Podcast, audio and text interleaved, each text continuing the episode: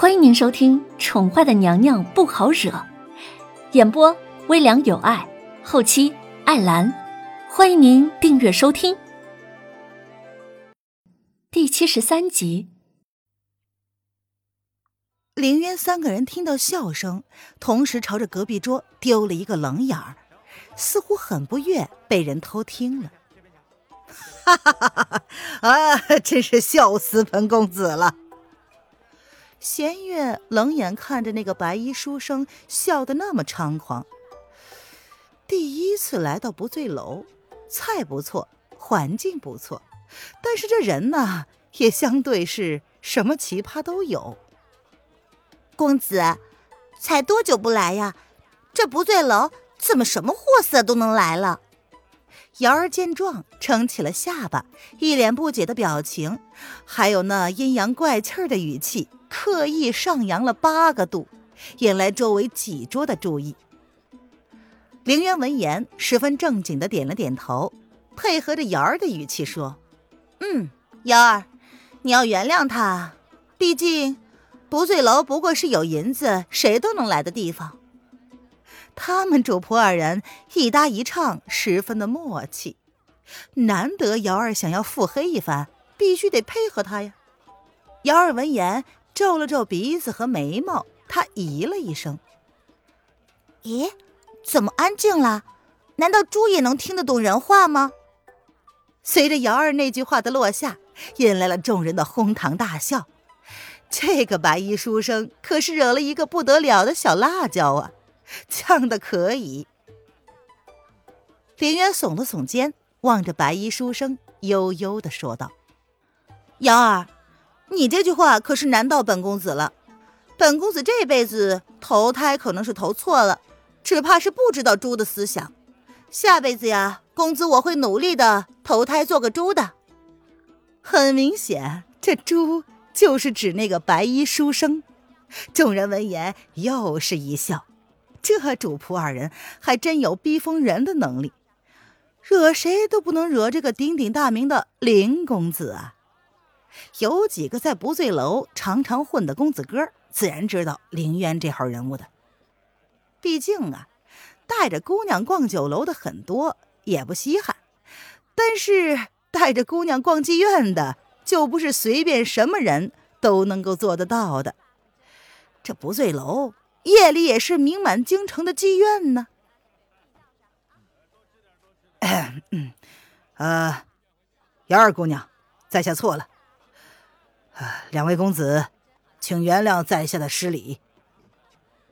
这白衣书生也没有想到这个单纯的丫头会反击，他俊逸的面容上挂不住了，尴尬的起身，给瑶儿作了个揖，语带歉意的说：“瑶儿惊讶的望了凌渊一眼，然后扫了周围一圈，似乎是确定了白衣书生是在跟他讲话之后，才一脸震惊的瞪着他。”活像是真的看到了猪在跟他说话一样。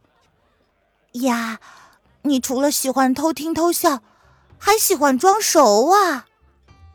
瑶儿的表情太过活灵活现、古灵精怪了，在场的人看白衣书生那副糗态，却是没有人帮忙说话。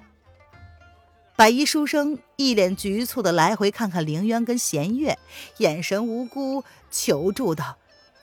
这两位兄台，你看，他错了呀，他真的错了。这主子惹不得，小辣椒更是惹不得。凌渊淡淡的朝瑶儿使了个眼色：“这位公子，你坐回去吧。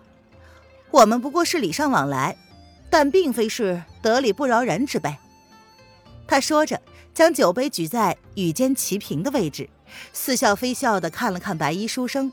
扬了扬下巴，嘿嘿，哎呀，谢谢兄台原谅小弟的失礼啊！这样吧，呃，几位今天的账啊，就由小弟管了，呃，小弟做东，当做是给各位赔罪了。白衣书生闻言，一脸欣喜的扬起笑容，想要在唯一仅剩的一个位置上坐下来，与凌渊等人攀交情。哎，不用了，兄台啊。你的演技很拙劣呀！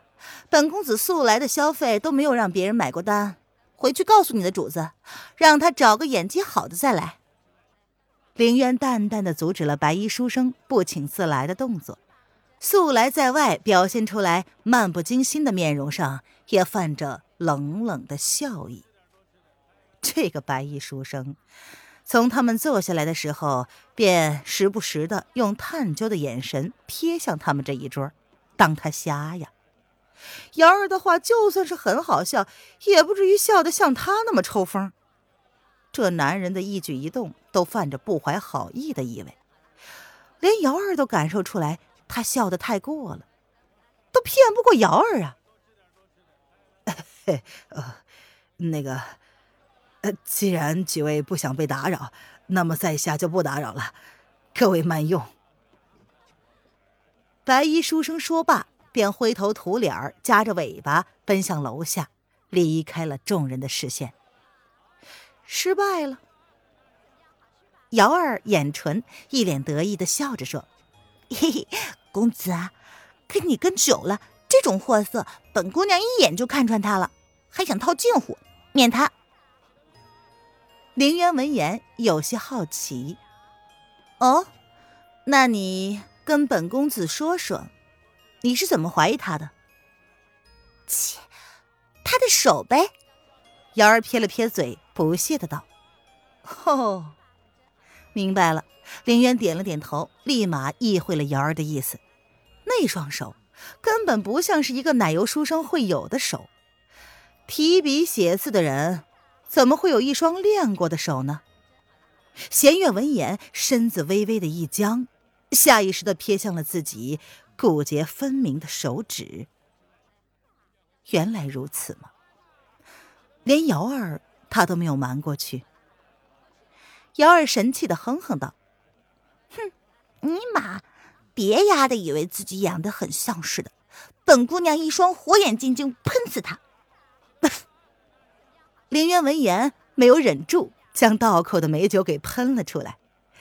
瑶儿跟着他学会了不少的新词汇，没想到用词儿都能这么简练。今天他才发现瑶儿的语言能力。那是相当的强啊！除了第一次，他意识到自己穿越了，下意识的骂了一句“尼玛”。姚儿当时就问他什么意思了，没想到这初次使用还是很恰当的嘛。待那个人走了之后，现场恢复了正常，但是临近几桌的公子哥还是时不时的向他们看过来。林渊见过他们，虽然没有交情，但还算是面熟，所以也就没有注意。林公子，看来你家姚二姑娘是越来越本事了。林渊含笑的朝他们点了点头，以示同意。其中一个常常混夜场的玄色男子，他是认识的，是上家当铺的二少爷，叫上进。可惜了，叫上进却是并不上进，年过二十三四，却还是吊儿郎当，整天流连在声色场所。金迷纸醉，毫无作为。上镜人缘不错，富二代出身，经常在不醉楼请客做东，身后呢总是跟着一群跟他一样的纨绔子弟。但他其实并不爱讲话。